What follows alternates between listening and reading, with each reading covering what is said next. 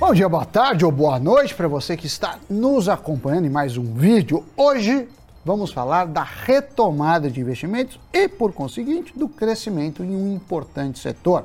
Estamos falando como importantes fundos imobiliários estão aumentando suas participações em shoppings, já esperando pela valorização desses ativos nos próximos meses.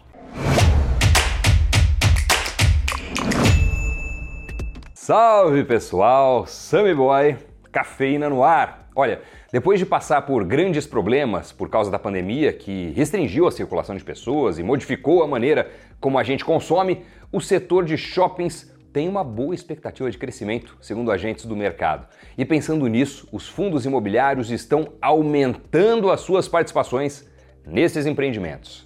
Os importantes players desse setor, como XP20, HSI e Red, estão fazendo aquisições ou comprando participações minoritárias em shoppings que foram colocados à venda.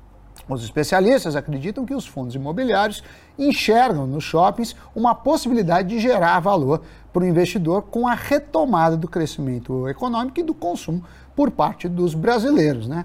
Eu diria, né, Dani, que os brasileiros gostam de um shopping, principalmente aqui em São Paulo. Do outro lado, as operadoras de shoppings não querem adquirir elas mesmas essas fatias que agora estão disponíveis para não ficarem alavancadas e para não ficarem sem dinheiro. Dinheiro esse que poderia ser usado para expansão, por exemplo. Assim, o próximo passo do setor que quer crescer é ver esse movimento de compra de participações, compra feita pelos fundos imobiliários. Os exemplos têm aparecido aos montes. A XPMOL vai aumentar sua participação nos shoppings Cidade Jardim, em São Paulo. Hoje eles têm 17% e devem aumentar ainda mais. A Multiplan, outro grande destaque, deve avançar no Nordeste e vão apostar em unidades já existentes e consolidadas. A gestora que lançou seu primeiro fundo de shopping foi a Capitânia. Ela tem sob gestão 23 bilhões de reais, sendo 9 bilhões em fundos imobiliários. Eles compraram participação também no Shopping Cidades de Jardim, um dos mais chiques aqui de São Paulo, e no Catarina Fashion Outlet, que fica indo para o interior de São Paulo, além de estabelecimentos em Florianópolis e no Nordeste. As compras foram feitas do fundo 20 Shopping Centers, em uma negociação de quase 300 milhões de reais. Na outra ponta dessa movimentação do mercado, o fundo Legatus Shopping, que é gerido pelo BTG Pactual, vendeu sua participação no shopping de Vila Velha, lá no Espírito Santo, por quase 40 milhões de reais. A mesma participação tinha sido adquirida por esse fundo por 24 milhões de reais, então dá para ver esse bom lucro. E toda essa movimentação tem uma explicação simples. Para 2023, o setor, segundo a Associação Brasileira de Shoppings, tem uma projeção de faturamento de 220 bilhões de reais. O valor é quase 15% maior do que o arrecadado em 2022 e maior que o atingido em 2019, o último ano antes da pandemia. Por isso, analistas têm indicado os fundos imobiliários atrelados a esse setor como oportunidade de investimento. Os fundos imobiliários travaram uma onda de valorização nos últimos meses, embalados pela percepção de juros mais baixos lá na frente. O aumento do fluxo de investimento fez o IFIX, principal índice do setor, subir mais de 10% em junho, alcançando o patamar de janeiro de 2020. Então a gente está falando aí do período pré pandêmico. E um relatório da Toro Investimentos aponta que o cenário de políticas de distribuição de renda, associado ao estímulo ao crédito, sendo ampliado pelo atual governo, deve manter em alta os resultados dos shoppings em 2023. Os especialistas que assinam o relatório indicam o MOLS Brasil Plural, negociado pelo ticker MOL11, MALL11, como uma boa alternativa para ter na carteira.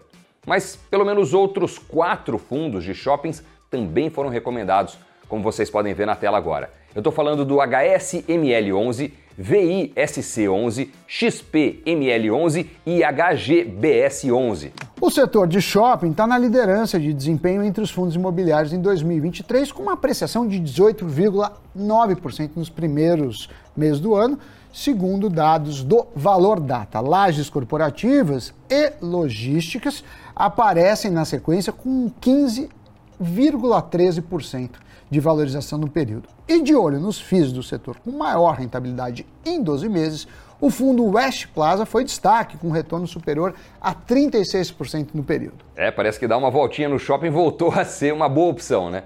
E você? É do time que curte investir no setor? Já tem fundo imobiliário focado em shopping center na sua carteira? Conta pra gente aqui.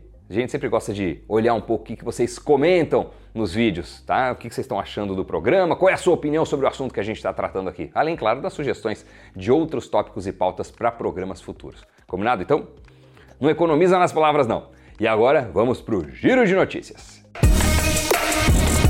Índia e Brasil resistem à tentativa chinesa de expandir rapidamente o BRICS para aumentar a influência política do bloco de mercados emergentes e fazer frente à hegemonia dos Estados Unidos. É o que disseram autoridades com conhecimento do assunto, segundo a Bloomberg. Os dois países têm feito objeções em negociações preparatórias para uma cúpula em Joanesburgo no próximo mês, onde países do BRICS discutirão a possibilidade de expandir o grupo para incluir Indonésia e Arábia Saudita. Dezenas de outras nações também querem se se juntar à aliança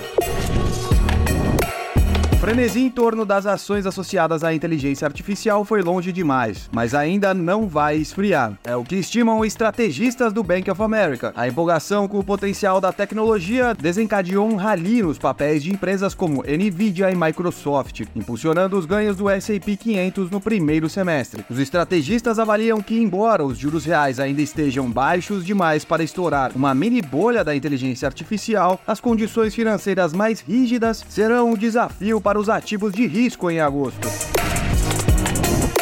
Fundo Monetário Internacional informou que chegou a um acordo com a Argentina para desbloquear 7,5 bilhões de dólares e incluir a quinta e a sexta revisão do programa de empréstimos de 44 bilhões de dólares ao país. O acordo, que ainda precisa da aprovação do Conselho Executivo do FMI, facilita alguns requisitos do programa porque uma seca devastadora criou um ambiente econômico desafiador na Argentina, fazendo com que algumas metas financeiras do final de junho não fossem cumpridas. É isso aí, pessoal. Muito obrigado pela companhia. Não se esqueçam de acompanhar nossas redes sociais, ativar o sininho, deixar o like no vídeo e até a próxima. Bons investimentos. Tchau, tchau.